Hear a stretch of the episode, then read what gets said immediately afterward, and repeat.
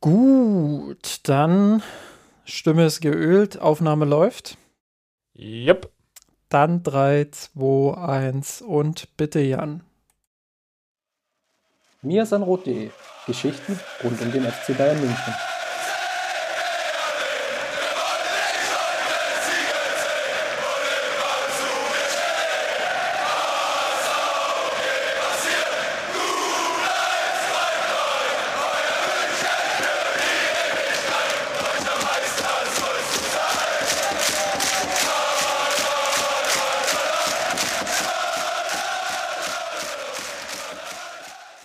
Servus und herzlich willkommen zum Misandrot Podcast Folge 254.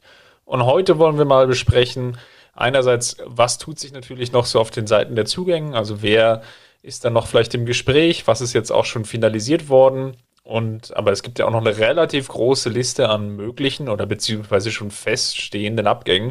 Und da haben wir in letzter Zeit relativ wenig den Fokus drauf gelegt und das gehört natürlich aber auch irgendwo mit dazu und das Ganze wollen wir besprechen. Aber natürlich steht der Fokus äh, trotz allem noch auf einen Neuzugang. Da würde ich gerne heute auch nochmal drüber sprechen und die Frage stellen, geht es jetzt rein ins Glück, Justin? Oder, oder wird es dann doch der, der Ryan-Fall? Das wird zu klären sein. Mein Name ist Christopher Ramm, du bist Justin Kraft. Und lass uns mal starten mit der Kategorie rund um den FC Bayern. Vielleicht möchtest du anfangen mit den Frauen. Genau, also da gibt es ja auch wieder einen Strauß Blumen äh, sozusagen an, an Neuigkeiten. Alexander Strauß, wir hatten es in der letzten Folge bereits angekündigt, war jetzt kein großes Geheimnis mehr. In Norwegen ist es schon länger äh, rumort. Auch in Deutschland kamen die Nachrichten nach und nach durch. Ähm, Alexander Strauß wird die Bayern übernehmen, hat dort in, in Norwegen vorher den SK Brann trainiert, dort ein historisches Ergebnis im letzten Kalenderjahr. Ähm, ja, mit, mit Sandviken hießen sie damals noch. Ähm, Sandviken wurde dann nur, nur als Kontext vom, vom SK Bran übernommen. Das ist so ein bisschen vergleichbar mit dem FFC Frankfurt und der Eintracht, die ja 2019, glaube ich, nagelt mich nicht drauf fest, ähm, ja, den FFC übernommen hat. Genauso ist das in Norwegen auch gewesen. Historische Saison gespielt mit Sandviken ähm, ja, erstmals in der Clubgeschichte überhaupt norwegischer Meister geworden äh, und dann auch noch mit 17 von 18 Partien, die sie gewonnen haben, plus ein Unentschieden, auch das norwegischer Rekord. Äh, also ja, kommt durchaus mit der ein oder anderen Vorschusslorbeere auch jetzt wieder auf besten Wege Meister zu werden. Ähm, glaube nach, nach 14 Spielen oder was oder 13 ähm, sind sie an der Tabellenspitze, haben jetzt allerdings äh, das erste Mal seit Ewigkeiten ein Pflichtspiel verloren, ausgerechnet das letzte Liga-Pflichtspiel. Ähm, ja, äh, mit, mit Alexander Strauß an der Seitenlinie. Äh, ist natürlich dann auch ein Stück weit bitter, aber genau, was, was ist vom Trainer vielleicht auch zu erwarten? Ich verweise an der Stelle ähm, auf unseren Blog-Eintrag, den ich äh, verfasst habe. Dort könnt ihr euch im Detail darüber informieren, äh, ja, wofür er so ein bisschen auch stand, welchen, welchen Spielstil er gepflegt hat. Ähm, ich würde das hier mal versuchen, im Podcast kurz zu halten und äh, so ein bisschen zu umranden. Also er steht schon auch für einen dominanten Spielstil. Ähm, hat er ja selber auch beschrieben, dass es ihm äh, ja auch darum geht, ähm, ja, Mannschaften immer dominant auftreten zu lassen. Ähm, Zitat, wir müssen bei Ballbesitz das Spieltempo kontrollieren und dabei immer mutig und offensiv nach vorne spielen. Das ist ja die Kritik, die wir beide und ich vielleicht auch im Speziellen immer auch an, an Jens Scheuer geäußert haben, dass äh, ja, die Mannschaft so ein bisschen oder das Team so ein bisschen mit, mit angezogener Handbremse auch agiert hat. Äh, Gerade auch in den großen Spielen sich eher mal am eigenen Strafraum dann auch verschanzt hat, statt wirklich mutig auch nach vorne zu spielen. Ähm, obwohl schon auch klar ersichtlich war, dass, dass die Bayern ihre besten Momente immer dann hatten, auch gegen Chelsea letztes Jahr in der Champions League, dieses Jahr gegen Paris in der Champions League, in den Top-Duellen mit Wolfsburg. Da hatten sie immer ihre besten Phasen, wenn sie selber Druck gemacht haben, wenn sie selber versucht haben zu agieren, offensiv auch zu spielen. Ähm, und ich glaube, das wird das große Ziel auch von Alexander Strauß sein hat äh, in den letzten Monaten häufig auf ein sehr offensives und dynamisches 3-4-3 gesetzt, äh, wo viel Bewegung vor allem auch im Zentrum war, äh, wo die beiden Flügelverteidigerinnen sehr offensiv auch agiert haben. Kann mir schon vorstellen, dass mit dem Kader der Bayern äh, das auch eine Option wäre, mit Julia Gwynn vielleicht auf der äh, linken Seite und Maxi Rall auf der rechten Seite, die ja beide ja, äh, zwar schon auch Erfahrungen gesammelt haben als Außenverteidigerinnen, aber ja beide auch einen sehr äh, großen Offensivdrang haben und viel auch in offensiven Positionen schon in ihrer Karriere eingesetzt wurden. Ähm, auch Hannah Glas natürlich, die, die offensiv äh, ja, sehr begabt ist. Äh, Caro Simon auf der linken Seite mit, mit ihren Flanken, die immer sehr gefährlich ist. Ähm, da bin ich auf jeden Fall sehr gespannt, wie sich das beim FC Bayern aufstellen wird, ob Alex Strauß dann erstmal darauf setzt, ja, vielleicht mit einem 4-2-3-1 ähm, anzufangen. Das ist ja immer so dieses Standardsystem, was die Bayern ja auch häufig gespielt haben unter Scheuer, ähm, um einfach vielleicht auch reinzukommen, sich erstmal auch an das Team zu gewöhnen, erstmal Dinge zu machen, ähm, die, die gewohnter sind. Oder ob er gleich sagt, ähm, ich probiere es mal so, wie ich es in Norwegen äh, erfolgreich gemacht habe mit dem 3-4-3 auf jeden Fall sehr spannend. Ich glaube, die, die Spielertypen äh, sind im Kader dafür vorhanden. Ähm, ich freue mich auf jeden Fall, weil es ein relativ unbekannter Trainer ist. Ich habe mich in den letzten zwei Wochen, als sich das äh, verdichtet hat, dass er es wird, äh, auseinandergesetzt mit ihm als Person, aber auch als Trainer, äh, mir ein bisschen Videomaterial auch besorgt, das analysiert und, und geschaut, ähm, wie könnte das vielleicht auch zum FC Bayern passen. Wie gesagt, auf mirsanrot.de findet ihr ähm, ja, ein, ein taktisches Porträt, ähm, in dem ihr meine Gedankengänge dazu ähm, auch nochmal in aller Ausführlichkeit nachlesen könnt. Ich persönlich äh, bin immer sehr gespannt darauf, wenn, wenn Trainer oder Trainerinnen eingestellt werden, die man vielleicht noch nicht so kennt. Ähm, da kommt so ein bisschen der Entdeckungs- oder der, der Ent Entdeckerdrang äh, äh, in mir hoch. Äh, der, der Taktikpfadfinder, wenn man so will. Gut, dann lass uns mal zu den Amateuren kurz rüber wechseln. Dort gibt es insofern eine, eine kleine Hand von Neuigkeiten.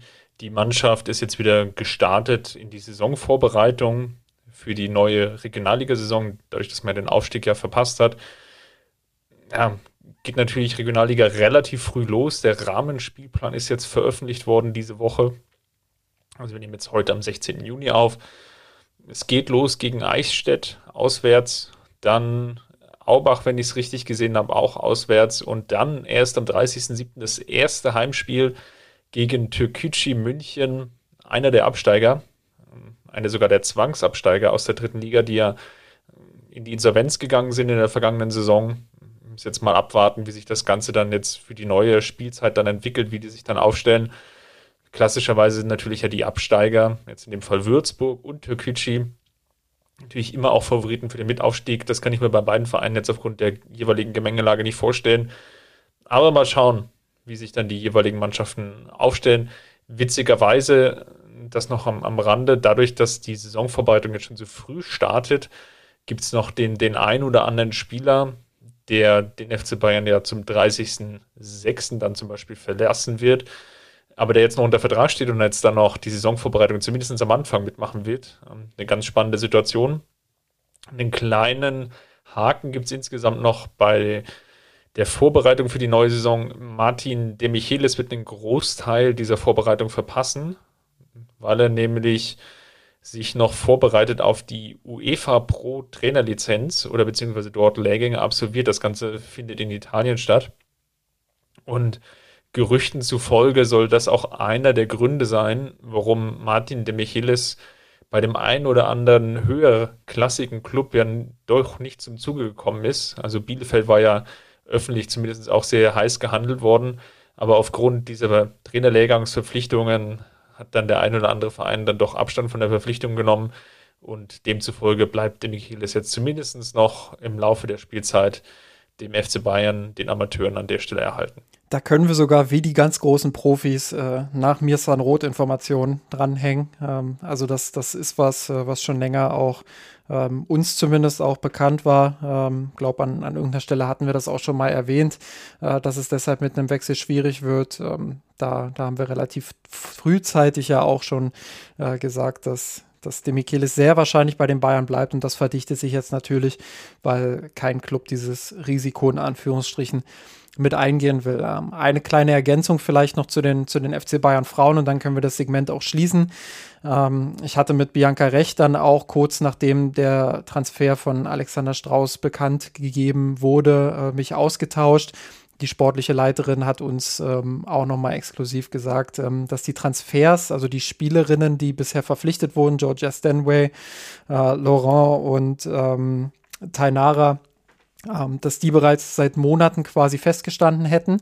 Ähm, das bedeutet, dass äh, ja, es da jetzt keinen besonderen Austausch mit dem Trainer, mit dem neuen Trainer gab, in, insbesondere wenn man bedenkt, wann Jens Scheuer entlassen wurde. Ähm, es war aber trotzdem relativ frühzeitig klar, dass es Alexander Strauß werden würde nach der Entlassung. Nur mit den Transfers hat er halt nicht mehr ganz so viel zu tun gehabt. Ähm, Zitat auch nochmal von ihr, ähm, was ja natürlich auch wichtig war. Wir haben aber einen intensiven Austausch mit Alexander bezüglich des Kaders insgesamt gehabt und werden diesen weiterhin haben. Wir sind überzeugt, dass der Kader eine große Qualität hat. Also zwischen den Zeilen habe ich da schon auch rausgelesen. Da wird jetzt nicht mehr extrem viel passieren. Ich kann mir schon vorstellen, dass noch ein oder zwei Spielerinnen für die ein oder andere Position, vielleicht auch im Mittelfeld, wo man ja beispielsweise ähm, auch an Sarah Debritz interessiert war, äh, dass da vielleicht noch was kommt. Aber grundsätzlich äh, lese ich zwischen den Zeilen schon, dass da jetzt nicht mehr allzu viel passieren wird. Äh, wobei natürlich auch die Frage ist, äh, ob Alexander Strauß vielleicht jetzt in den nächsten Tagen und Wochen ähm, dann doch noch äh, bei der Analyse des Kaders feststellt, na, an der Stelle hätte ich vielleicht doch noch gerne eine Spielerin, wird auf jeden Fall sehr spannend, auch in, in der Hinsicht, was jetzt noch auf dem Transfermarkt passiert. Dann lass uns mal zur Profimannschaft von Julian Nagelsmann wechseln. Haben es ja jetzt in der Eingangsfrage in dem Titel des heutigen Podcasts schon thematisiert. Der FC Bayern hat jetzt die Verpflichtung von Rhein Gravenberg endgültig bekannt gegeben. Ich glaube, es stand schon relativ lange fest. Also seit mehr oder weniger April gibt es wohl da schon die, die Einigung mit dem Spieler. Mit Ajax hat es jetzt einen Tick länger gedauert, bis man sich da einigen konnte. Ich glaube, wenn ich es jetzt ganz richtig aus dem Kopf rekapitulieren kann, sind es 17,5 Millionen plus nochmal ähm, 5 oder 6,5 Millionen Bonus. Ajax hatte die, die Summe sogar öffentlich bekannt gegeben. Ich glaube sogar 18,5. Ähm, aber 18 ja, und, um den Dreh in etwa plus, plus Boni dann noch. Und dann ist natürlich auch wieder die Frage, was sind das für Boni? Wir hatten ja jetzt neulich erst den Lacher, äh, dass, dass äh, Sadio Mané ähm, irgendwie, dass da Bayern ein Angebot gemacht haben soll mit, äh, wenn er dreimal den Ballon d'Or gewinnt und äh, keine Ahnung, wenn er noch fünf Salti vorm, vorm entscheidenden Tor in der Champions League macht oder so. Also da ist ja auch mal die Frage, was, was die Boni genau besagen. Ich erinnere mich noch daran, wenn man da nicht ganz genau aufpasst, dann geht es einem wie dem großen FC Barcelona, der Liverpool dann, glaube ich, noch 5 Millionen zahlen musste, weil Coutinho die Champions League gewonnen hat. also da muss man, da muss man sehr genau aufpassen, was man da in die Verträge reinformuliert. Aber gut, ähm, genau, mal zu dem Spieler selber. Ähm, witzigerweise, gut, den, den Einschub, den müssen wir uns natürlich auch noch gönnen. Der Transfer wurde dann ja auch noch spätestens durch seinen Vater dann ja ganz offiziell auf Instagram bekannt gegeben, wie man das heutzutage so macht. Nachdem ja die, die ganzen Verhandlungen, so hatte ich es ja irgendwie die Tage auf Twitter geschrieben, ja jetzt ohnehin schon gefühlt öffentlich ähm, gelaufen sind. Ähm, der Spieler dann auch am, am Flughafen ähm, von Springer noch interviewt wurde, war es jetzt ohnehin schon klar. Deswegen war es, glaube ich, kein, kein ganz so großer Scoop mehr. Aber ja, ähm, Passt dann auch nochmal ins, ins Gesamtbild rein. Klassisches Papalapap. Genau, äh, klassisches äh, Gedöns. Gut, dann lass uns aber mal aufs, aufs Sportliche schauen. Er kommt ja jetzt von der holländischen Liga, ist noch ein sehr junger Profi mit, mit 20 Jahren, mittlerweile 1,90 groß, also durchaus relativ großer Spieler, dann auch fürs Mittelfeld, also rein von der Höhe jetzt. Und wäre jetzt ein bisschen meine Frage. Wir hatten dieses Jahr schon mal ihn, ihn jetzt in dem Podcast auch etwas vorgestellt und besprochen. Kannst du denn sagen, ist das jetzt ein Spieler, wo du erwartest, dass er jetzt in der neuen Saison sofort in der Startelf steht und zumindest jetzt mal dem, dem etablierten Duo Kimmich, Schrägstrich Goretzka, slash Müller Konkurrenz machen wird oder siehst du ihn jetzt eher als Perspektiv- und Rollenspieler? Ah, ja, ich glaube, die Frage beantwortet sich so ein bisschen von selbst, wenn man, wenn man auf die Namen schaut, die da ähm, schon da sind. Also ich glaube nicht, dass er Kimmich und Goretzka jetzt äh, sofort irgendwie verdrängen wird. Ich glaube aber schon, dass er, dass er Druck machen kann. Und dass er, das ist ja das, was auch wichtig ist. Das haben Sabitzer nicht geschafft, das hat Tolisso aufgrund seiner Verletzungen nie geschafft. Ähm, einfach Druck so ein bisschen aufzubauen im Training, zu zeigen, Trainer, ich bin da quasi. Äh, und ich glaube, dass das wird ganz, ganz wichtig sein. Das traue ich ihm zu. Er ist, er ist heiß. Er ist ein äh, sehr, sehr junger Spieler, der viel Talent mitbringt, ähm, der wirklich auch ein sehr komplettes Skillset mitbringt. wie man immer so schön sagt im, im modernen Deutsch. Äh, und deshalb erwarte ich mir schon auch von ihm, dass er, jetzt rede ich hier schon wie so ein Trainer, aber, aber ich erwarte schon von ihm, dass er dass er da äh, Druck aufbauen kann auf, auf seine Konkurrenten im Mittelfeld, dass er auch viele Minuten, insbesondere in den nationalen Wettbewerben, abgreifen wird. Ähm, ja, und, und dass er sich auch gleich in der ersten Saison präsentiert. Ich glaube, das muss der Anspruch sein von ihm selbst, aber auch vom Club an den Spieler. Ähm, gleichzeitig, gleichzeitig ist es natürlich extrem wichtig, dass äh, der FC Bayern da weiß, dass er auch einen 20-Jährigen holt und jetzt keinen 27-jährigen gestandenen Fußballer, sondern äh, wie du richtig sagst, schon auch ein Perspektivspieler, einer, der sich entwickeln muss. Ähm, also muss sich die Erwartungshaltung, denke ich, irgendwo dazwischen einpendeln.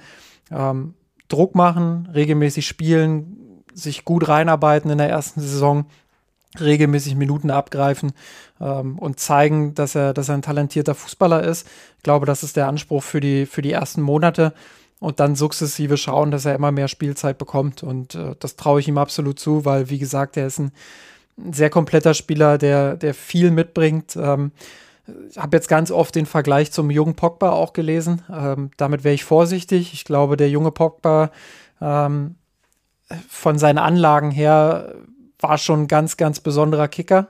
Ähm, da muss man, muss man wirklich aufpassen, dass man da jetzt nicht zu, zu hohe Erwartungen schürt.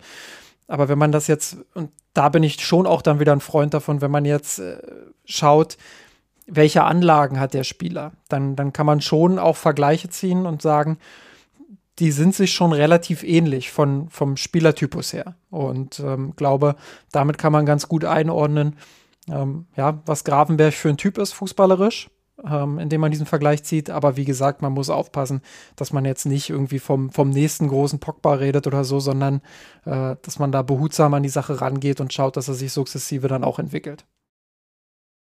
Ja, ich glaube, den Fehler hatte man dann auch beim FC Bayern natürlich das ein oder andere Mal zu oft gemacht. Ich glaube, wenn wir den, den einen oder anderen Spieler jetzt ja auch nochmal erwähnen, dann im Nachgang, wenn wir über die potenziellen Abgänge sprechen, ist da vor allem junge Spieler natürlich dann ähm, ein besonders hohes Regal eingeordnet worden. Ja, also ich glaube, Pogba sicherlich jetzt Einnahme. Ich glaube jetzt so Stil her, Loftus Cheek würde ich vielleicht noch so würde mir noch einfallen, vielleicht noch ähm, aus der Bundesliga, vielleicht sogar Mangala bei, bei Stuttgart. Das ist so ungefähr die Richtung, ähm, wo ich ihn jetzt sehen würde. Ja, in der Summe muss man jetzt mal genau drauf schauen, wie er sich jetzt ähm, vor allem entwickelt.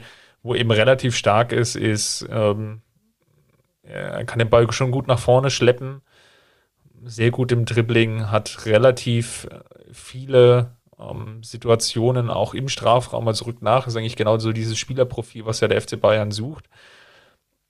Was auch ja, Leon Goretzka zum Teil verkörpert und angesichts der Verletzungssituation von Leon Goretzka gibt es da sicherlich Chancen, da auch, auch Spielzeit zu bekommen. Ja? Wenn man jetzt mal davon ausgeht, dass es jetzt ist wie die letzten Jahre. Ich glaube, Georg ähm, aus unserem Blog hatte auf Twitter auch und, und beziehungsweise bei uns auch im Slack jetzt mal so eine Analyse gemacht, wie viele Spiele Leon Goretzka verpasst hat und das, das war schon einiges. Dann kam dann nur so 50 Prozent Spielzeit. Das heißt, je nachdem, wie auch vielleicht eine mögliche Rotation aussieht, er hat natürlich schon Chancen, Spielzeit zu bekommen beim FC Bayern. Ja, und äh, da muss man dann eben auch nochmal sagen, äh, Goretzka, so gut er auch ist und so wichtig er auch für die Bayern ist, ich glaube, man hat gerade gesehen, als er gefehlt hat, ähm, ja, was, was er für wichtige Elemente auch in das Spiel der Bayern bringt. Ähm, also ich will ihn da auf gar keinen Fall ähm, irgendwie unterbewerten. Aber ähm, wenn man etwas kritisieren will bei Leon Goretzka, dann ist es nach wie vor dieses Ballfordern, sich noch mehr ins Ballbesitzspiel auch zu integrieren. Da ist er schon besser geworden. Er ist, wir haben, kann mich erinnern, wir haben im Podcast ganz oft äh, zu seiner Anfangszeit auch kritisiert, äh, dass er so ein bisschen immer abgetaucht ist auch, dass er, dass er dann in vielen Spielen nicht so richtig zu sehen war, wenige Ballkontakte hatte. Das ist weniger geworden, aber man merkt es immer noch, gerade wenn es bei den Bayern nicht so läuft, dass er eher nicht der Spieler ist, der das Spiel dann selber in die Hand nimmt im Mittelfeld. Und ähm, da verspreche ich mir von, von Gravenberg äh, schon ein bisschen was, muss ich sagen. Ähm, weil er einfach technisch ein bisschen andere Voraussetzungen mitbringt, weil er in der Ajax-Schule ähm, auch ein bisschen mehr ähm, in diese Richtung gedrillt wurde, in Anführungsstrichen. Ähm, also ich glaube schon, dass er ein Spieler ist, ähm, der mehr Bälle fordert, der Kimmich da vielleicht auch ein bisschen mehr entlasten kann. Ähm, das kann vor allem gegen, gegen tiefstehende Gegner oder eben auch gegen Gegner, ähm, die sehr aggressiv äh, kann das schon auch ein Vorteil sein. Und ähm, ja, warum nicht dann, dann auch mal in dem einen oder anderen Spiel spielen lassen? Aber wie gesagt, erstmal muss er ankommen, muss sich akklimatisieren, muss sich auch anpassen an die neue Mannschaft äh, und dann schauen wir mal, wohin die Reise geht. Ähm, ich, ich kann mir schon vorstellen, dass das äh, rückblickend oder dass wir rückblickend über ihn sagen werden, dass das ein sehr, sehr guter Transfer war.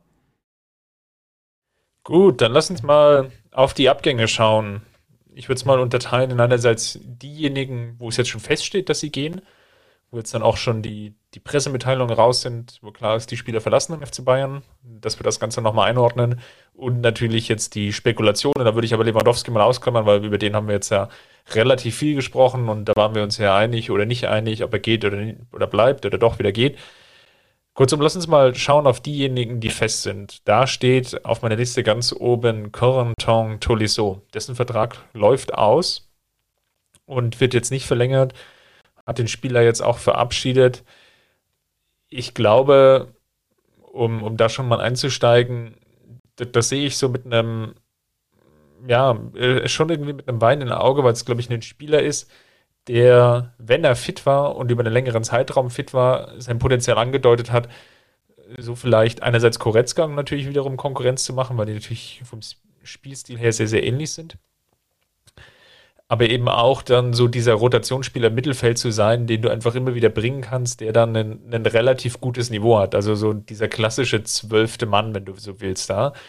Und in diese Rolle konnte aber zuletzt natürlich unweigerlich äh, immer schlechter reinschlüpfen, weil es doch einfach eine, eine Vielzahl von Verletzungen gab.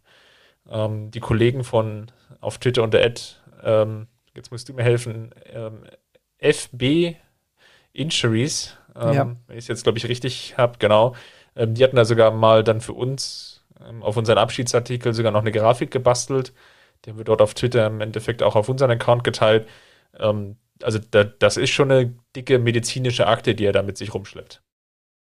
Ja, wie du schon richtig andeutest, ist so ein, so ein What-If-Player, ne? Also, ähm, was, was wäre passiert, wenn? Und äh, viel Konjunktiv, ähm, aber deshalb schon auch ein weinendes Auge dabei, weil wir alle seine Anlagen gesehen haben. Ähm, und es gab eine Zeit, und ich glaube, da erinnern sich viele Bayern-Fans dran, ähm, da war er derjenige, der von vielen als der kongeniale Partner für Kimmich gesehen wurde und, und nicht Goretzka. Und ähm, die Zeit gab es nicht äh, deshalb, weil, weil Goretzka irgendwie nicht gut war, sondern die Zeit gab es, weil Tolisso da wirklich eine richtig gute Phase auch hatte bei den Bayern. Und äh, ja, weil Tolisso einfach auch äh, so ein technisches Grundskillset noch mitgebracht hat, äh, was, was den Bayern durchaus gut zu Gesicht stand. Ähm, auch er jetzt nicht der, der klassische Spielgestalter, aber jemand, der äh, sich da sehr stark auch verbessert hat. Der, ich erinnere mich jetzt auch, letzte Saison, glaube ich, gegen Dortmund war es ein Spiel, ähm, wo er entweder von Anfang an gespielt hat oder, oder eingewechselt wurde, weiß ich nicht mehr so genau. Jedenfalls war ich da schon auch angetan davon, wie er sich unter Druck dort im Mittelfeld verhalten hat. Und ähm, da kam mir dann auch nochmal der Gedanke, so dieses, dieses What if, was ist, wenn er fit bleibt und vielleicht doch nochmal eine, eine wichtige Option im Mittelfeld wird. Aber ja, er hat sich dann wieder verletzt, war wieder lange raus und äh, so muss man die Entscheidung dann am Ende schweren Herzens treffen. Ähm, ja, es, es, es, ist unglücklich gelaufen. Ich glaube, dass äh, Tolisso äh, vom, vom Spielerprofil her ein sehr, sehr guter Kaderspieler gewesen wäre. Ähm, Nummer 12, 13, ich glaube, das, das ist damit ganz gut beschrieben. Ähm, in, den, in den fünf Jahren, ich habe es jetzt sogar nochmal offen, also ja. laut, laut der Kollegen, Coronavirus zweimal ausgefallen. Allein schon 27 Tage. Magen-Darm-Infekt, Rückenprobleme, Kreuzbandriss, Außenmeniskusriss, das waren fast 200 Tage, Knieprobleme, Schienbeinprellung, Schienbeinprobleme, Bluterguss am Schienbein, mehrfach muskuläre Probleme, Oberschenkelprobleme, Wadenprobleme, 41 Tage ausgefallen, dann nochmal muskuläre Probleme, 30 Tage, einen Sehnenriss im Oberschenkel, 84 Tage ausgefallen, Muskelfaserriss im Oberschenkel, zweimal gehabt, Sehnen- und Bänderverletzung im Sprunggelenk, nochmal 108 Tage. Und wenn man das Ganze dann zusammenzählt, da kommen dann schon, da sind wir schon im Bereich von Jahren. Und das, das zeigt natürlich auch das, was du jetzt gesagt hast, What If, ja? So, ich habe mir jetzt hier noch mal was äh, zu trinken zwischendrin geholt. In der Zeit, wo du hier äh, die ganzen Verletzungen aufzählst, war ja genug Zeit, noch mal zum Kühlschrank zu gehen.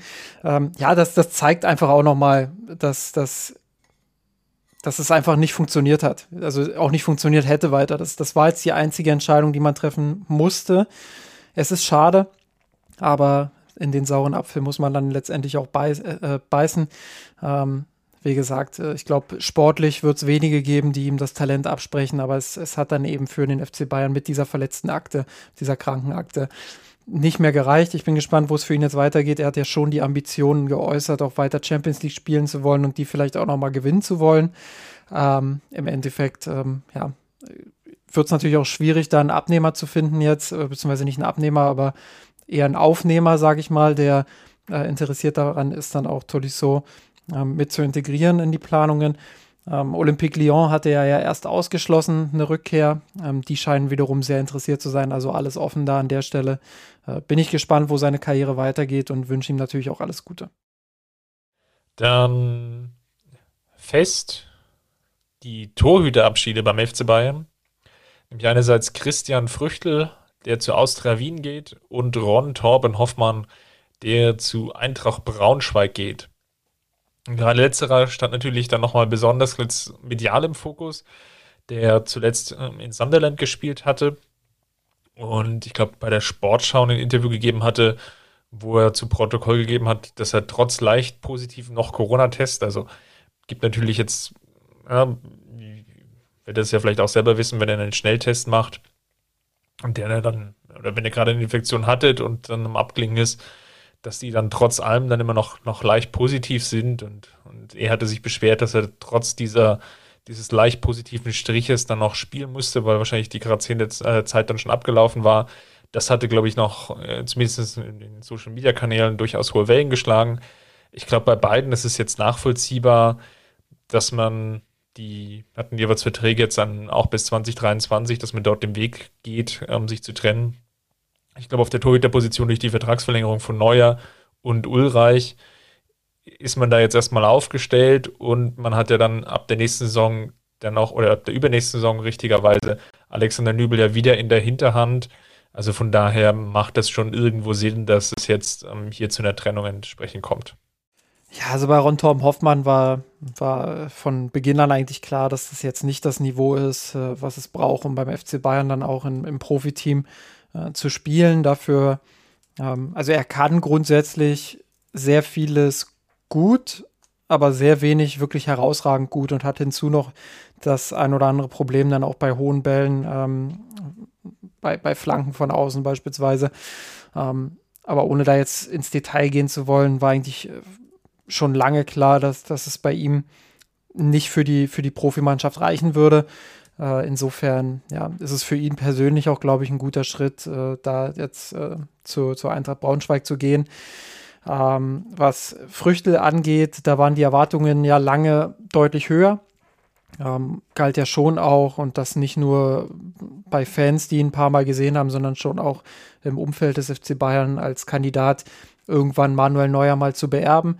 Aber wie es dann halt so ist, ähm, ja, gibt es die ein oder andere Entwicklung, die, die nicht ganz so positiv war, beispielsweise Verletzungen oder äh, auch die Laie nach Nürnberg, an die ich mich erinnere, die komplett in die Hose gegangen ist. Ähm, hat sich jetzt nicht so entwickelt, wie man das erhofft hat. Auch da, glaube ich, für ihn persönlich der absolut richtige Schritt, jetzt äh, ja, nach, nach Wien zu gehen. Ich glaube, das ist das Niveau, was, was ich ihm aktuell auch zutrauen würde. Ähm, und wo ich glaube, ja, dass er, dass er langsam wieder Schritte auch nach vorne machen kann. Ähm, ja, sind, glaube ich, auch Transfers, wo man äh, jetzt weder ins Positive noch ins Negative irgendwie aus Sicht des FC Bayern werten kann, sondern äh, die, die einfach zum Standard eines jeden Sommers zählen, sage ich mal. Ja, ich glaube, da hat man sich noch eine weitere Verkaufsklausel dann noch gesichert oder beziehungsweise eine Rückkaufklausel. Ähm, ja, ich glaube jetzt. Brazzo Masterclass. Sind, ja, das sind dann einfach nur so, so Absicherungsmomente. Ja. Ähm, lass uns mal noch über eine Personalie sprechen, die in die Kategorie fällt, die ich vorhin erwähnt hatte, nämlich junger Spieler, der zum FC Bayern kam mit ähm, durchaus hohen Vorschusslebern, die nicht erfüllt werden konnten. Und das ist ähm, Jan Fiete Ab.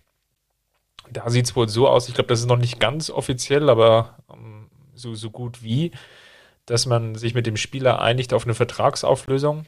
Der hätte auch noch Vertrag bis Ende 23 gehabt. Und ja, bezahlt ihn jetzt aus. Wahrscheinlich nimmt er einen gewissen ähm, Paycut, wie das so schön neudeutsch heißt, in Kauf. Und auf der anderen Seite bekommt der FC Bayern dann wohl von Holstein Kiel, dort wo er jetzt ja bleiben wird, nachdem dort seine Leihe jetzt ja ausgelaufen ist, dann einen neuen Vertrag, aber mit einer Weiterverkaufsklausel, mit Höhe, glaube ich, von 35 Prozent sogar. Also wenn, wenn der Kiel dann nochmal verlassen sollte, gern Ablöse oder mit einer Ablöse, dann kann der FC Bayern dann noch mitverdienen daran. Ob das jetzt so wahrscheinlich ist, das sei jetzt mal dahingestellt. In Kiel war er weitestgehend Rotationsspieler. Mal schauen, wie das jetzt in der neuen Saison aussieht. Aber ja, das war natürlich auch ein, ein Versprechen, wo man gehofft hatte, dass sich Arp jetzt dann vielleicht ja, als, als einer der möglichen zukünftigen Spieler dann im, im Sturm auch entwickeln könnte, was er halt nie wirklich halten konnte. Immer wieder so Phasen gehabt, wo er sein Potenzial durchaus ange äh, ge gezeigt hat. Aber ich glaube, was bei ihm halt sehr, sehr eklatant auffällt, ist, er hat noch nicht so die richtige Position gefunden gehabt. Und das macht es natürlich, glaube ich, auch schwierig, ihn dann einzusetzen, weil er war kein klassischer Neuner. Er war eher so der, der Mitspielende. Ähm, also in dem 4-4-2, vielleicht so als hängende Spitze, könnte ich mir das sehr, sehr gut vorstellen. Hat dann auch bei den Amateuren ja teilweise in, in dieser Rolle ganz gut funktioniert.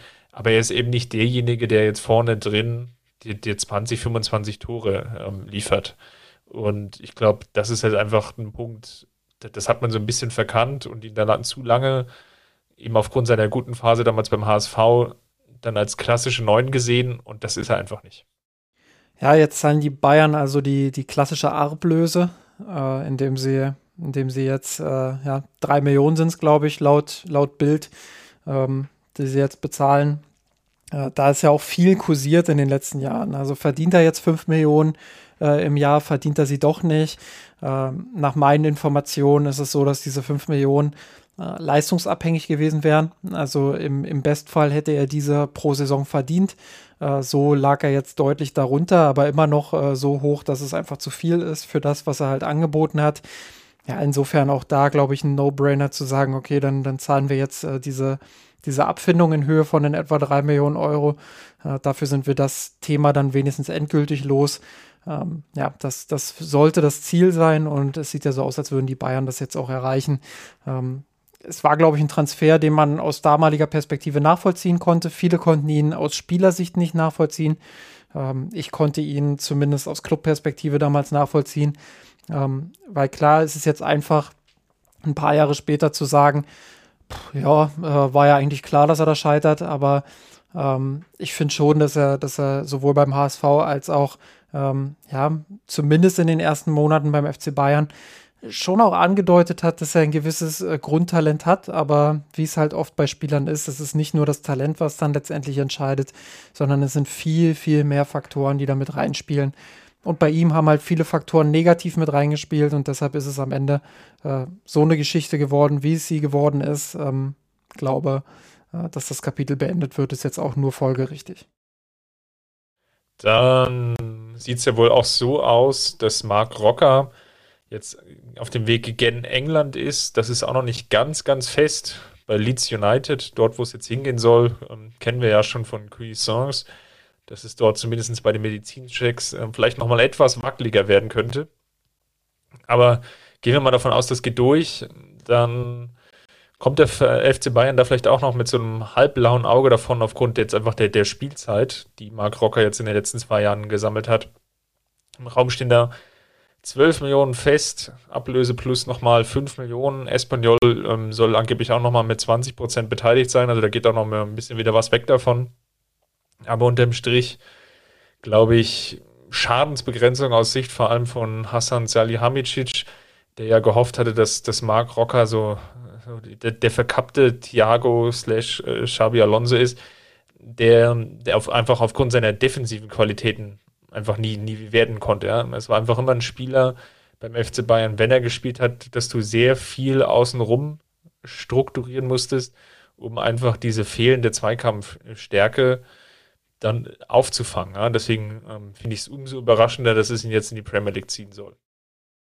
Ja, das äh, fasst es, glaube ich, ganz gut zusammen. Xabi Alonso war ja schon zweikampfstarker Spieler, aber halt mit dem Tempo, gerade gegen, gegen Ende seiner Karriere, äh, hatte er dann doch zu kämpfen und da musste man dann schauen, dass man ihn äh, mit seinen Stärken perfekt einbindet. Der Vergleich hinkt dann natürlich in dem Sinne zu Mark Rocker, ähm, dass ja, Rocker einfach zu große Defizite in fast allen Bereichen hat, was, was die Defensivqualität angeht. Und so ehrlich muss man dann eben jetzt auch ähm, nach was waren es zwei Jahre, ähm, nach zwei Jahren sein, ähm, dass, dass das einfach nicht reicht. Und wenn es zwei Trainer relativ unabhängig voneinander so beurteilen und äh, dann auch noch zwei Trainer, äh, die in Deutschland schon auch einen großen Namen haben, ähm, und zwei Trainer, also großer Name in dem Sinne, ähm, dass Julian Nagelsmann äh, jetzt vielleicht noch nicht äh, extrem lange in Deutschland tätig ist, aber schon auch zu den heißen Eisen in Anführungsstrichen zählt, was die deutschen Trainer angeht. Ähm, und Hansi Flick, glaube ich, brauchen wir nicht drüber reden äh, mit all seinen Erfolgen, die er, die er nachzuweisen hat. Ähm, also wenn die beiden von unabhängig voneinander dann auch sagen, ähm, in gewissen Bereichen, die, die auch überschneidend zwischen beiden Trainern sind, nämlich Pressing, Gegenpressing, ähm, Dynamik, ähm, dass, dass er da einfach nicht gut genug war, ja, dann, dann glaube ich, muss man das auch äh, so hinnehmen. Ähm, habe viele, viele Stimmen auch von Fans in, in sozialen Medien gelesen, ähm, die dem so ein bisschen skeptisch gegenüberstehen, gesagt hätten, ja, ich hätte ihn schon noch gerne in der Saison gesehen, aber ich glaube, man ist jetzt an einem Punkt, wo man wirklich dann auch sagt, okay, dann nehmen wir lieber die Ablöse mit, äh, investieren die neu und schauen, dass wir da aus der Sache nochmal gut rauskommen äh, anstatt jetzt wirklich dann nochmal auf eine Saison zu gehen, die ja ein Stück weit auch würfeln wäre. Äh, man hat mit Grafenberg jetzt einen Spieler geholt. Man ist vielleicht an, an Leimer dran, mal sehen. Ähm, vielleicht auch noch an einem anderen Mittelfeldspieler, wenn Leimer nicht kommt. Ähm, will da vielleicht noch jemanden holen. Man hat Sabitzer oder vielleicht auch nicht, da sprechen wir gleich noch drüber. Ähm, da ist es relativ unwahrscheinlich, dass Rocker sich letztendlich durchsetzen wird. Und deshalb ist, glaube ich, der richtige Schritt für ihn, den FC Bayern zu verlassen. Ob die Premier League jetzt mit ihrer Physis, mit ihrem vielen, ähm, ja, schon auch mit dem erhöhten Pressing-Fokus in den letzten Jahren, ähm, mit, mit einer sehr körperlichen Spielweise auch, ähm, ob das jetzt das ist, wo er glücklich wird, ich weiß es nicht. Ähm, er hat körperlich zwar zugelegt, aber aus meiner Sicht fehlt es da einfach an Grundlegendem, was, was, ja, was Zweikampfverhalten angeht, was Positionierung gegen den Ball, also Stellungsspiel auch angeht, ähm, was, was äh, das richtige Timing, Timing auch für Aggressivität angeht, ist oft am Ball vorbeigerannt, weil er sich aus Position hat rausziehen lassen. Ähm, mit dem Ball, da bin ich äh, bei sehr, sehr vielen, die sich positiv über ihn geäußert haben, mit dem Ball hat er Qualitäten, die, ja, die klar herauszuheben sind. Ich erinnere mich, dass ich äh, in, in irgendeiner Analyse mal geschwärmt habe, dass er wie so eine Drehtür ist. Also du kannst ihn wirklich dann auch in engen Räumen anspielen. Er dreht fast immer richtig auf und äh, verteilt den Ball dann schnurstracks vertikal und sehr präzise weiter. Also das ist schon eine Qualität, wo ich sage, stimmt, ja. da, da, ist er schon besonders. Das ist, äh, wenn du nur diese Qualität jetzt beurteilst, dann ist es schon ein besonderer Spieler, ein besonderes Talent. Und da erkennt man auch, warum der FC Bayern an ihm interessiert war und ihn dann auch geholt hat. Ähm, aber im Gesamtpaket ist es dann mit den defensiven Schwächen einfach zu wenig. Und deshalb, äh, ja, glaube ich, auch da die richtige Entscheidung zu sagen, äh, man trennt sich lieber jetzt, als, als noch, ein, noch eine Saison abzuwarten und äh, dann vielleicht noch weniger Geld zu bekommen. Ich glaube, ich habe in irgendeinem Podcast mal vor geraumer Zeit Arno Dazio gesagt, Mark Rocker wäre, glaube ich, der perfekte Spieler für American Football, wo du eben diesen Wechsel zwischen Offensive und Defensive hast. Ja. Und du würdest ihn halt nur in der Offensive ins Feld holen oder von mir aus auf dem, beim Handball oder dann einfach noch einen fliegenden Wechsel machst. Aber gut. Ähm, ja, guter Vergleich, finde ich, finde ich auch sehr passend. Dann nochmal schnell drei Namen, glaube ich, runtergerattert. Das geht jetzt dann relativ schnell, wo wir eigentlich, glaube ich, der Meinung sind, die werden den FC Bayern verlassen. Das ist einmal Adrian Fein, der aus seiner Leihe aus, aus ja, abermals gescheiterte Laie aufgrund von Verletzungen und äh, relativ langwierigen Corona-Infektion Adrian äh, Adrian Fein und Lars Lukas May, der aus Bremen zurückkommen wird. Beide haben noch ein Jahr Vertrag. Ich glaube, da wird es dann auch eher darum gehen zu gucken, äh, wie kommt man, glaube ich, für beide Seiten dann elegant aus dieser Nummer wieder raus. Und Singh war schon beinahe in Bremen, dann ist aber relativ klar geworden, ähm, dass die Verletzung, die, an der Singh jetzt noch laboriert, das ist eine Schambeimentzündung, dass die ihm wohl noch relativ lange vom Fußballspielen abhalten wird. Also im Gespräch so ungefähr drei, vier Monate. Und da hat Bremen an der Stelle dann von der Verpflichtung abgesehen. Auch da muss man jetzt mal gucken, wie sich das weiterentwickelt. Singh hatte ja in der, äh, Entschuldigung, nicht in der Regionalliga, sondern in Regensburg in der zweiten Bundesliga vor allem eine starke Hinserie gespielt und dort auf sich aufmerksam gemacht. In der Rückrunde ging es dann ja nicht, nicht ganz so gut nach, nach vorne, ähm, wie auch mit der kompletten Regensburger Mannschaft, die ja lange Zeit am, am Saisonanfang noch um den Aufstieg mitgespielt hatte und dann am Ende, glaube ich, froh war, dass man da die, die nötigen Punkte dann geholt hatte. Aber gut, das sind, glaube ich, im Spieler da, weiß nicht, willst du da noch zwei Sätze zu sagen, aber ich glaube, da ist es eigentlich relativ klar bei den dreien. Da wird man jetzt nach einer, ähm, glaube ich, sauberen Exit-Strategie suchen. Ja, Mai, da bin ich fein mit. Also da habe ich nicht mehr viel zu sagen. Und dann lass uns noch mal ein bisschen in die Abteilung Spekulatius rüberdriften. Mm. Und ich sehe ungefähr ja, mal drei, vier Namen noch, die wir, glaube ich, besprechen sollten, wo ein Abgang möglich ist, aber wo es, glaube ich, auf den, den einen oder anderen Faktor drauf ankommt fangen wir mal vielleicht mit dem prominentesten Namen an. Das ist Marcel Sabitzer, der ja in der vergangenen Saison relativ spät dann aus Leipzig geholt wurde, als Kapitän aus Leipzig dann mit Nagelsmann und über Meccano ja nach München kam, der aber in München eigentlich das komplette Jahr nie wirklich Fuß gefasst hat. Natürlich auch aufgrund von Verletzungssituationen, vielleicht auch, auch die Umstellung dann auf das doch etwas andere Spielsystem, wo ja Nagelsmann sich auch angepasst hat, und es dann auf jeden Fall nicht so gefruchtet hatte, wie man sich das vorgestellt hatte. Er auch nie davon eigentlich Kapital schlagen konnte, dass es ja so viele Verletzungsausfälle gab. Also sowohl Tolisso als auch Goretzka, die ja teilweise ja, bei Tolisso eigentlich ja gefühlt das ganze Jahr, haben wir ja vorhin besprochen, aber bei Goretzka in dieser mittleren Saisonphase, wo er sehr, sehr lange gefehlt hat, dass Sabitzer sich da nie in so eine Rolle reinspielen konnte, dann eine wirkliche ernsthafte Alternative zu sein. Ja, bei Sabitzer habe ich ein ganz großes Fragezeichen aktuell beim Kopf, äh, weil ich schon davon ausgegangen bin, dass er jetzt nach seiner ersten Saison noch mal eine zweite Saison als Chance bekommt. Da ist der Fall ja durchaus auch anders gelagert als mit Marc Rocker, der jetzt schon den zweiten Trainer beim FC Bayern erlebt hat. Ähm, und weil Sabitzer einfach, und da haben wir auch ganz oft drüber gesprochen in, in dieser Saison, weil Sabitzer einfach ganz oft Thema war, ähm, weil er ein Grundpotenzial mitbringt und weil man gesehen hat bei, bei Raba Leipzig, was er drauf hat und äh, dass er es kann und dass er ähm, auch dieses Niveau, Champions League-Niveau, Bayern-Niveau, dass er das durchaus beherrscht. Und ähm, ja, ich glaube, man, man hat sich da auch deshalb mehr erhofft, natürlich, weil Julian Nagelsmann ihn kennt, weil der Trainer, äh, weil der Spieler den Trainer auch kennt. Und das ist nicht eingetroffen. Und äh, jetzt habe ich schon Fragezeichen über dem Kopf, weil ja öffentlich eigentlich alles geklärt war. Also sein Berater, ich glaube, Roger Wittmann ist, ist sein Berater, wenn ich mich nicht irre, äh, hat ja, öffentlich gesagt, äh, man, man hat mit dem FC Bayern gesprochen. Es geht jetzt in die zweite Saison. Sabitzer bekommt seine Chance und er hofft, dass man oder dass die Welt dann wieder den Sabitzer sieht, der er ist. Und damit war das Thema für mich eigentlich vom Tisch. Jetzt kommt in den letzten Wochen, Tagen plötzlich wieder das Gerücht auf, äh, dass die Bayern doch bereit sind, ihn zu verkaufen. Und ich glaube, die Bild war es, die dann jetzt äh, noch berichtet hat. Da bin ich immer sehr vorsichtig mit, weil Springer das immer ganz gerne dann auch ähm, zwischen den Zeilen mit reinliest und rein interpretiert, um einfach noch mehr Pfeffer in die News zu bringen. Ähm, aber dass da jetzt irgendwie Verwunderung bei Sabitzer sein soll, sollte da wirklich was dran sein. Und wir sind ja hier im Spekulatiusbereich. Ähm, sollte da wirklich was dran sein, dass die Bayern jetzt sagen, ja, wir verkaufen ihn doch, wenn das richtige Angebot kommt. Boah, dann kann ich mir schon vorstellen, dass äh, Sabitzer gut angefressen ist, weil das wäre schon auch ein komischer Umgang, sich erst mit Berater und Spieler zu treffen und zu sagen, hey, ähm, okay, wir, wir versuchen es jetzt nochmal eine Saison und schauen, wie es läuft äh, und ihn dann doch beim erstbesten Ab äh, Angebot abgeben. Wäre schon ein starkes Stück. Ähm, andererseits, und das muss man äh, an der Stelle aus Bayern-Sicht leider auch sagen, ich würde es diesem FC Bayern unter der Führung von Hassan Salihamidzic, Oliver Kahn und Co. zutrauen, dass es genauso läuft, dass man sich mit dem Berater zusammensetzt, mit dem Spieler zusammensetzt, äh, kein Wort über den Verkauf verliert, und dann doch beim erstbesten Angebot sagt, okay, nehmen wir an, äh, schaut, dass er eure Sachen packt.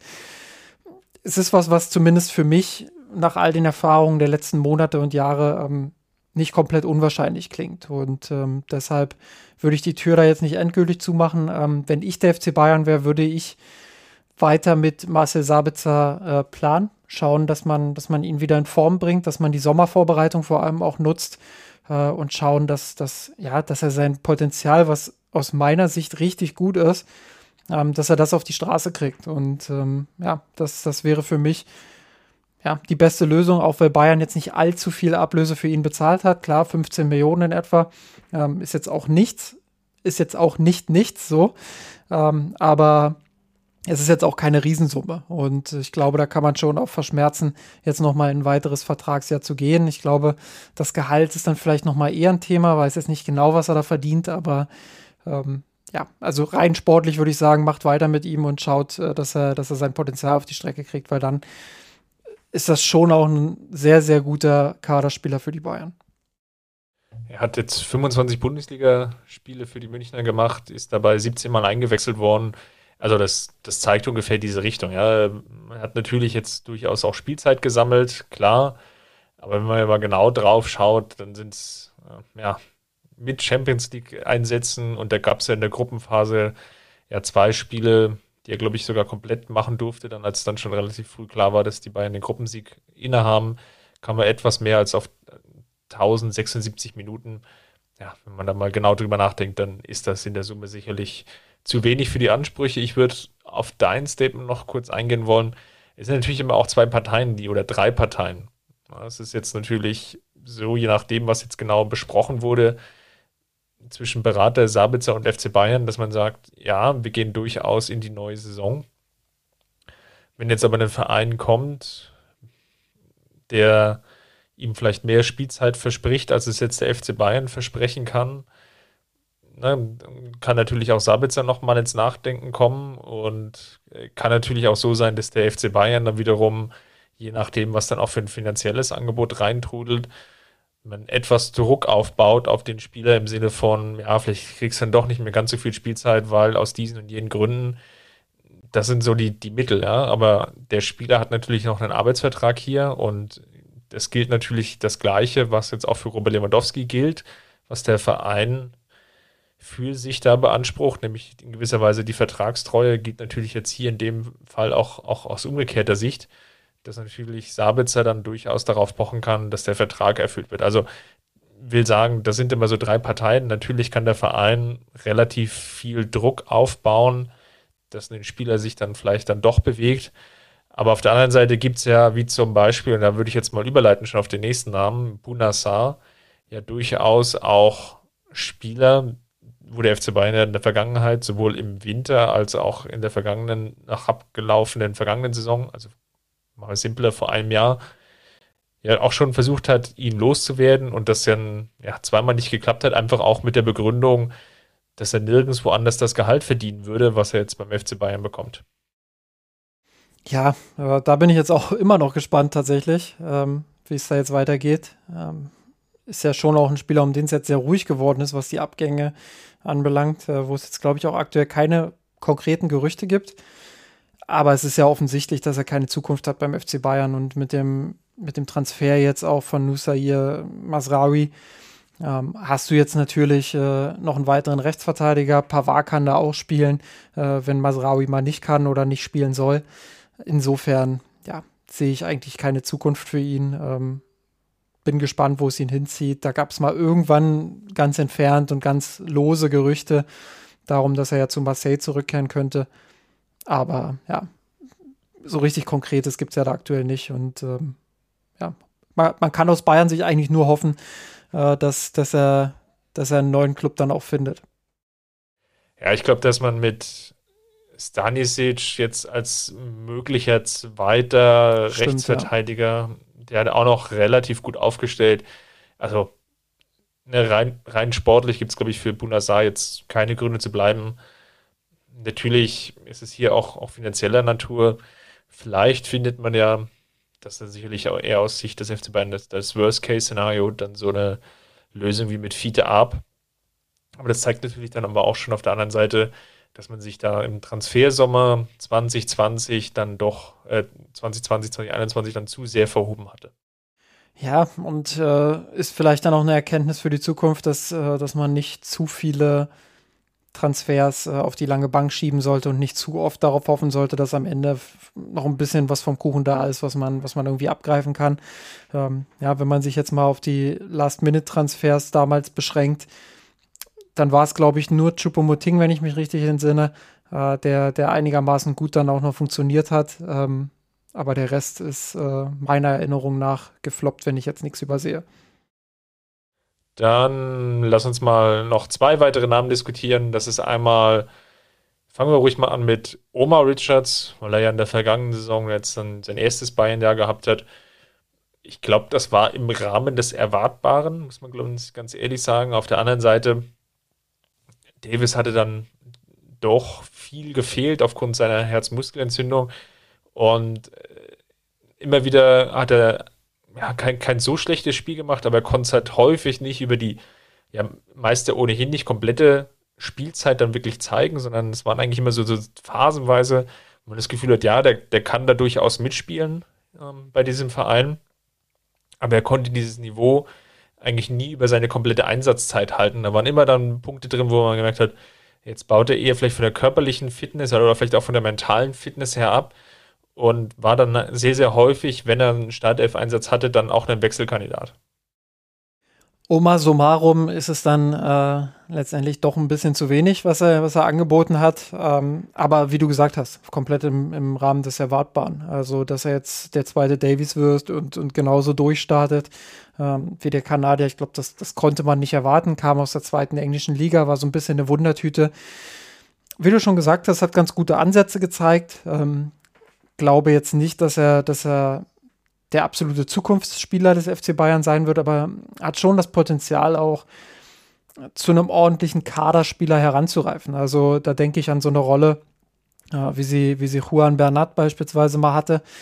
Ähm, das, das kann ich ihm oder würde ich ihm schon zutrauen. Ähm, aber, und das ist eben das große Aber, ähm, als FC Bayern würde ich mich nach einer Laie umsehen für die kommende Saison, glaube ich. Ich glaube, das ist die beste Lösung für alle, ähm, weil ich glaube, dass er sich erst noch entwickeln muss. Und diese Entwicklung kann er nicht durchlaufen, ähm, ja, wenn er hinter Davies äh, irgendwie die Nummer zwei oder sogar Nummer drei ist, wenn man eher dann doch Lukas Hernandez bringt.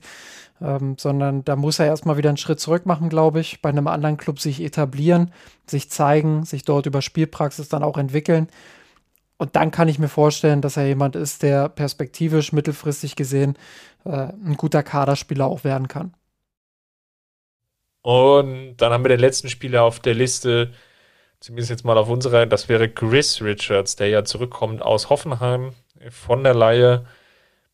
Theoretisch natürlich dann sowohl vielleicht als Rechtsverteidiger, dann wäre jetzt die Frage eigentlich der, der wievielte, beziehungsweise auch als Innenverteidiger ja, durchaus vielleicht ein, ein Rollen- oder Rotationsspieler werden könnte. Auf der anderen Seite ist es natürlich auch jemand, wo du als Verein doch die, die ein oder andere Mark Ablöse einstreichen könntest. Ja, sehe ich auch so. Ähm, ich traue Chris Richards nicht zu, dass er eine, eine Rolle in den ersten 15 des Kaders spielen kann. Ähm, alles danach wird ihm persönlich auch zu wenig sein. Ich glaube, er weiß ganz genau und ist da auch ein sehr intelligenter Junge, so wie ich das äh, bisher wahrgenommen habe und gehört habe, auch von Leuten, die mit ihm zusammengearbeitet haben ähm, oder in seinem Umfeld äh, tätig waren. Ähm, deshalb kann ich mir nicht vorstellen, dass er, dass er sagt, ich setze mich jetzt da äh, zehn Spiele auf die Bank, nur im elften Spiel dann zehn Minuten zu spielen. Jetzt mal überspitzt formuliert. Ähm, der hat schon auch den Anspruch, glaube ich, äh, regelmäßig zu spielen, sich weiterzuentwickeln, an sich zu arbeiten. Ja, und deshalb äh, sehe ich eigentlich nur zwei Möglichkeiten. Entweder der FC Bayern oder sagen wir zweieinhalb Möglichkeiten. Entweder der FC Bayern sagt, wir verlängern jetzt nochmal den Vertrag. Ich weiß gar nicht, ich glaube 2023 läuft der aus. Könnte auch sein, dass er noch länger Vertrag hat. Ähm, müssten wir jetzt parallel nochmal nachschauen, aber da vielleicht nochmal zu sagen, wir verleihen ihn jetzt nochmal für eine Saison ähm, das, das wäre, glaube ich, äh, durchaus eine Option. Oh, Vertrag bis 2025 sehe ich gerade. Da habe ich mich. Ist, glaube ich, genau verlängert worden bis 25 im Zuge der letztjährigen Leihe. Ja, siehst du, dann, also dann, dann wurde, da genau. ja schon, wurde da ja schon einiges richtig gemacht. Dann kann man jetzt natürlich auch sagen, ja, wir verleihen den Spieler nochmal und gucken, ob er dann vielleicht nochmal einen Sprung macht und danach dann zum sogenannten Kaderspieler wird und in die Top 15 des Kaders ruckt. Ja, wäre, wäre eine Option. Die zweite Option ist natürlich, ihn zu verkaufen ähm, und zu sagen, wir, wie du es jetzt angedeutet hast, wir nehmen noch mal ein bisschen Geld mit. Transfermarkt.de äh, sieht seinen Marktwert aktuell bei 7,5 Millionen Euro. Ich denke mal so an die 10 könnte man da schon rausschlagen, gerade wenn die Premier League interessiert ist und laut äh, The Athletic ist aktuell der FC Southampton äh, und auch Crystal Palace interessiert. Irgendein anderes Medium hat da auch mal West Ham mit ins Spiel gebracht. Ähm, die haben ja durchaus Kohle, also daher wirklich auch mal clever zu verhandeln und zu sagen, äh, wir, wir kassieren lieber eine Million mehr als zu wenig, auch wenn es nicht die Stärke des FC Bayern ist. Ähm, kann ich mir schon vorstellen.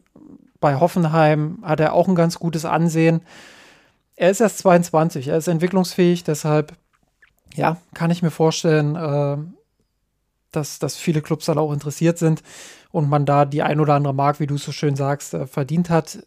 Die zweieinhalbte Option ist natürlich, dass man sagt, äh, wir bauen noch eine Rückkaufklausel mit ein. Also, äh, dass man ihn beispielsweise für 10 Millionen verkauft und dann sagt, wir können ihn für entweder denselben Preis oder ein bisschen drunter oder minimal drüber äh, zurückkaufen. Ich glaube, das wäre auch eine, eine ganz smarte Option. Ähm, da gibt es allerhand Möglichkeiten, was man jetzt mit Chris Richards machen kann. Ich finde, er ist ein guter Junge, hat, hat ein gutes Potenzial, ein durchschnittlicher Bundesligaspieler zu werden. Aber auch er muss sich natürlich noch weiterentwickeln und braucht dafür auch Spielpraxis. Ja, ich glaube, das ist jetzt ganz gut zusammengefasst und damit würde ich jetzt dann für heute auch den Deckel drauf machen. Insgesamt äh, vielleicht noch ein Fazit. Insgesamt finde ich es persönlich sehr positiv, nachdem jetzt vielleicht auch wie die letzten zwei Jahre gelaufen sind, dass es doch einen größeren Umbruch gibt. Ähm, Veränderungen äh, per se ist jetzt eigentlich fast immer erstmal positiv zu sehen, weil es dann auch neue Impulse setzt. Es gibt dann natürlich einerseits für den Campus, Stichwort natürlich Wanner, vielleicht auch Ibrahimovic, die jetzt natürlich noch sehr, sehr jung sind, oder vielleicht auch Vidovic, natürlich eine, eine Reihe von Spielern, die da nachrücken können in die ja dann offenen Plätze. Wenn man natürlich jetzt auch gerade dann die ganzen, ja, sagen wir mal, Baustellen löst oder gelöst hat, dann von jungen Perspektivspielern, die man hatte, wo man die Hoffnung hatte, das wird vielleicht was, wo man jetzt aber feststellt, das ist jetzt auch noch nichts geworden, aber eben dann auch die Korrekturen dann vornimmt, von Transfers, Stichwort Saar, vielleicht auch mit Abstrichen Sabitzer, natürlich Rocker, ähm, vielleicht auch äh, einen der beiden Richards, wo man sagt, gut, das, das, das hat jetzt nicht funktioniert, ähm, aus diesen oder jenen Gründen, das haben wir jetzt, jetzt sehr lange auch besprochen in dem Podcast. Und dann aber auch sagt, gut, jetzt, jetzt setzen wir hier neue Impulse. Das gibt dann natürlich dann auch, oder gibt Julian Nagelsmann auch vielleicht noch mehr die Möglichkeit, dann auch taktisch zur neuen Saison nochmal Dinge vielleicht anzupassen, weil jetzt ist die Mannschaft natürlich schon so strukturiert, dass es erstmal auf einen 4-3-3 mehr oder weniger aufbaut, dass jeder Spieler dann auch einen, einen, Spieler dann in der Hinterhand hat, also als, als Backup, ganz klassisch. Und man jetzt natürlich dann nochmal schauen kann, will man sich vielleicht irgendwie anderweitig aufstellen. Stichwort natürlich Dreierkette, Stichwort vielleicht 4-2-2-2, äh, was wir jetzt dann von Nagelsmann ja auch in Leipzig gesehen haben, etc. etc. Da gibt es ja relativ viele Möglichkeiten und diese Veränderung würde ich jetzt erstmal als positiv sehen. Muss natürlich dann auch schauen, dass man die entsprechenden Abgänge dann nicht nur versucht, adäquat zu ersetzen, also sprich ungefähr auf dem gleichen Leistungslevel, sondern dass man natürlich im Idealfall dann sich dann für die neue Saison dann verbessert, weil eins war, glaube ich, dann auch klar, das hat jetzt auch sowohl die Ära Flick gezeigt, als dann auch das, das erste Jahr von Julian Nagelsmann, dass halt einfach hinter der ersten Elf dass dann der Leistungsabfall dann doch zu groß wurde. Und das war vielleicht auch einer der Gründe, warum dann der Mannschaft dann vielleicht auch in der zweiten Saisonhälfte dann etwas die Luft ausging. Ja, und positiv vielleicht auch, dass man relativ viel Klarheit zu einem relativ frühen Zeitpunkt jetzt auch hat. Ähm, glaube, das ist auch was, was ganz wichtig für die kommende Saison ist, dass man früh Planungssicherheit hat. Ich habe es vorhin angedeutet, viele der Last-Minute-Transfers in den letzten Jahren sind gefloppt. Äh, insofern wäre es schon gut, auch früh, früh die Klarheit zu haben, wie der Kader aussieht. Es gibt sicherlich immer noch ein paar Dinge, die offen sind. Passiert in der Innenverteidigung beispielsweise noch was. Äh, kommt vielleicht noch ein Mittelfeldspieler, ähm, geht Robert Lewandowski jetzt, äh, kommt Manet, aber auch da soll es ja bald Vollzug geben, was ja auch grundsätzlich positiv ist. Kommt dann noch ein Offensivspieler. Also es gibt durchaus noch Themen, die, die jetzt bespielt werden müssen, aber man ist zu einem frühen Zeitpunkt schon relativ weit und ich glaube, das ist was, was man jetzt äh, grundsätzlich auch mal positiv anmerken muss für dieses Transferfenster. Wie die Transfers dann funktionieren, äh, ich glaube, das, das können wir erst sowieso in einem, in einem halben Jahr, vielleicht in einem Jahr erst wirklich beurteilen. Aber ähm, Frühplanungssicherheit zu haben, sollte immer auch ein Ziel sein, um auch professionell durch diese windigen Transferfenster zu kommen. Dem ist, glaube ich, nichts mehr hinzuzufügen. Falls es euch gefallen hat und ihr uns finanziell unterstützen wollt, dann schaut doch einfach bei patreon.com slash rot vorbei oder klickt bei rot auf einen der entsprechenden Banner, die euch dann zu Patreon leiten. Ansonsten schaut gerne bei uns bei Twitter vorbei unter rot bzw. Facebook und Instagram. Twitter hatte ich ja vorhin schon eingangs beworben, dass wir dort ja, die, die ein oder andere Story jetzt auch noch geteilt haben. Ansonsten vergeben wir gerade im Blog unter missenrot.de dann die entsprechenden Saison Awards. Auch wenn sich die Saison ja jetzt für viele jetzt als nicht so positiv herausgestellt hat. Ich glaube, das ein oder andere ist da schon berichtenswertes dabei und schaut da gerne mal dran vorbei und ähm, holt euch da dann das entsprechende Update ab. Und ansonsten, Justin, wünsche ich uns beiden jetzt erstmal vielleicht eine gewisse äh, erholsame fußballfreie Zeit. Das heißt jetzt nicht, dass wir uns jetzt nächste Woche nicht hören, sondern einfach nur, dass wir uns vielleicht auch mal mit anderen Dingen beschäftigen und nicht nur immer mit Fußball. Ja, wobei die, die Europameisterschaft der Frauen steht ja jetzt auch bald an. Ähm, also allzu viel freie Zeit werde ich da auch nicht haben. Aber du hast natürlich recht. Jetzt ist es gerade ein bisschen entschleunigt. Jetzt ist es gerade noch nicht ganz so die heiße Phase. Es sind ja noch gut drei Wochen bis dorthin. Ähm, ja, deshalb äh, die Zeit jetzt mal genießen und, und schauen, dass man wirklich vielleicht ein bisschen Kraft tankt, runterkommt und dann voll mit voller Energie auch in die Europameisterschaft geht. Jetzt habe ich wieder wie so, ein, wie so ein Trainer geklungen. Also ähm, vielleicht sollte ich in Zukunft auch einfach die Pressekonferenzen übernehmen. Sehr schön. Dann ähm, wünsche ich euch allen, dass ihr gesund bleibt und ja, genießt vielleicht draußen ein bisschen das schöne Wetter. Der Sommer ist da. Macht's gut. Bis dahin. Servus. Ciao. Unserer Weltpläne. Wir haben den Kampf gewonnen, den Thron erklommen, der Haien hat's gemacht. Ich hab geträumt von dir, von unserer Weltpläne. Wir haben den Kampf gewonnen, den Thron erklommen, der Haien hat's gemacht. Ich hab geträumt von dir unserer Weltpläne. Wir haben den Kampf gewonnen, mit ohne Kommen der ARD.